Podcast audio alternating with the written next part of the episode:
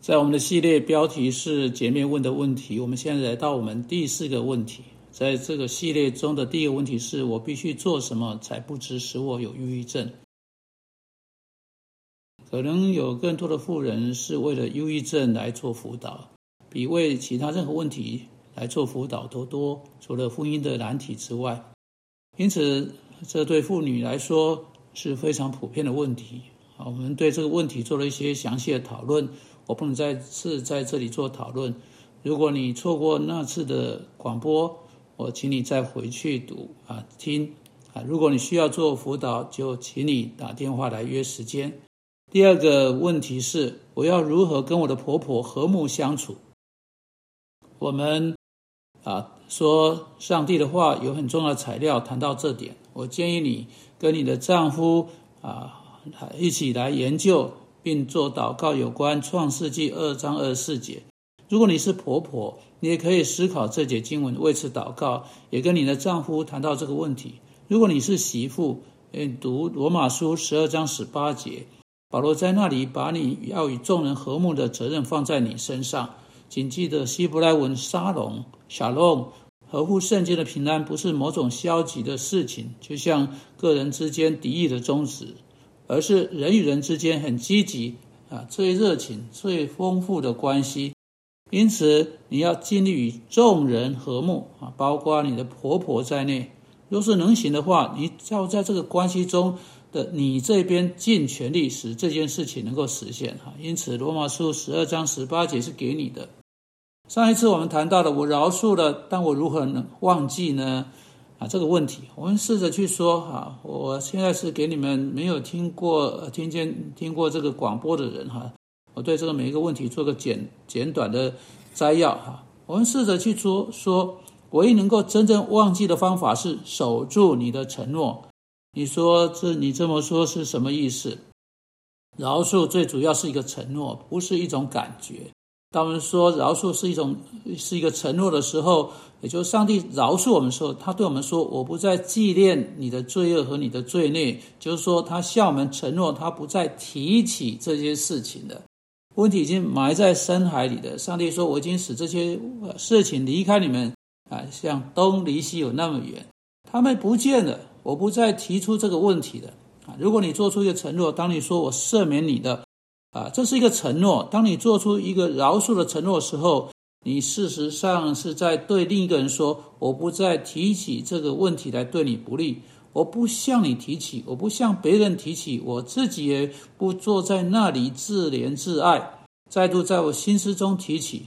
每啊，每当啊，每一次啊，当他出现在我心思中的时候，我要把我的心思放在啊。”放在这个一些有益的、值得纪念的事情上面，啊，我也建议你啊，如果你有像那样一个时候想不出什么值得去想的事情时，你可以想出《菲利比书》第四章的那一份思想清单啊，值得去进行的事情、有价值的事情啊，符啊符合在《菲利比书》四章值得值得去思想的类别。好，好，我们已经对前三次的广播来个快速的总结了。啊，现在是今天的问题非常重要的一个，那就是我如何跟我的丈夫在性方面有好的关系。他只有想要呃性的时候才会对我有情意哈。呃，这是一个很重要的问题，也是一个很重要的难题哈。我知道你刚刚放下你的盘子，你想要听这次的广播，你想要好好的听，因为这是你的问题所在。有一大堆的妇女有这样的问题，有许多的男人啊。在一种环境、一种年代成长，哈，他们想要成为男子汉，但不想要表达，呃，去表达这个情谊，哈，不想要去公开的或私下的表达情谊，因此做一个男子汉就变成啊，他嘴唇要往上翘，啊，从不说，呃，他难过，也从不叫人知道他的感觉如何。当然，你是不会，呃，以任何的听得到的方式或看得到的方式来表达你的感觉，哈。啊，所以有一大堆男人就在那种氛围、那种气氛之下成长哈。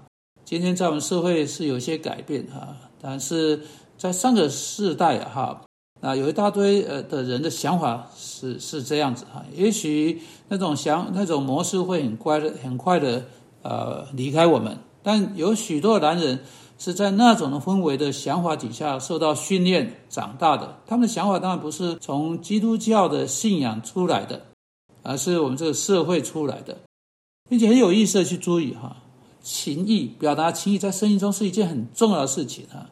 确实，在提多书二章说啊，年长的妇女要教导年轻的妇女爱丈夫，爱。这个字不是平常那个爱的那个字，而是要对丈夫成为充满深情的意思。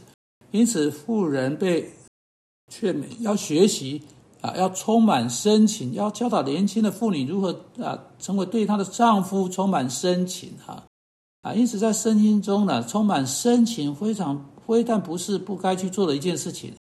而且在这里有很清楚的教导，要充满深情哈。但注意了，在这里经文是富人被教导充满深情。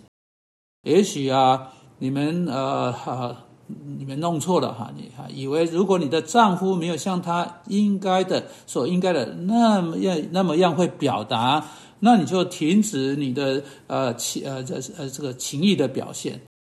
你要知道，在性的关系上面，如同在其他关系上是有两面的。在哥林多前书第七章，我们有一个很重要的原则啊。保罗在哥林多前书第七章第四节说：“妻子没有权柄主张自己的身子，乃在她的丈夫，并且丈夫没有权柄主张自己的身子，乃在他的妻子。”啊，也就是说，你的身子哈，你的满足，你在性方面的满足感，不是你要在意的事情。当然，你可以向你的丈夫表达你在性方面的这个关切，因为他是上帝要求应该成为在身体方面以及在性方面把满足带给你的那一位，并且在性以外对你充满深情。因为性欲不是你在早上钻出被子就不见了，不是你在晚上钻进被子就出现，你知道这点。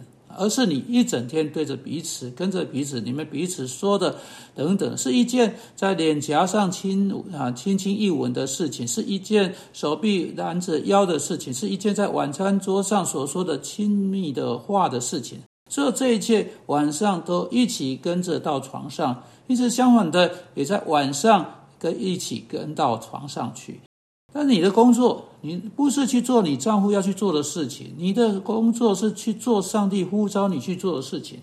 非但不是放弃，不是变得很受挫折，或变得很生气，或不不不是不能未能在性关系上成为你自己应该成为的。反过来，你应该把你最好的给你的丈夫，尽可能的帮助他在其他时间以及在床上去发展他的能力，去表现他的情谊。啊，照着这段经文，他的身子属于你。你的身子不是你的，因此，如果你专注在他应该对你做的事情上面，你就你的专注就错了。你应该百分之百把百分之百专注放在你能够啊去做什么来取悦他啊，找出在前期的性关系什么是最令他喜欢的。你在性关系上不应该是不活跃的，反而应该是非常活跃的。有可能你可以启动关系，启动前戏。啊，丈夫和妻子在这些经文中被放在相同的层级上面，没有哪一位比另一位承担更高的角色。非常清楚的是，你对性必须要有正确的态度。丈夫的性欲为了你而存在，但你的性欲不是为了你自己而存在，而是为了你的丈夫而存在。对你来讲，爱的意思是将你那在那个关系所得到的一切给他，要确保在那个关系中，你把喜乐、满足、快乐带给你的丈夫。很少，即使在性方面将自己完全投入，不会从他们的丈夫得到热烈反应。因此，在性关性的关系上，以在每一个其他关系上，请遵循施比受更为有福的原则。不只是给予你的丈夫乐趣，还要给予你的丈夫、你的身子，还有给予你的身自己，给予你的情谊。主啊，求你帮助各处的妻子，就是这样去做。奉基督的名，阿门。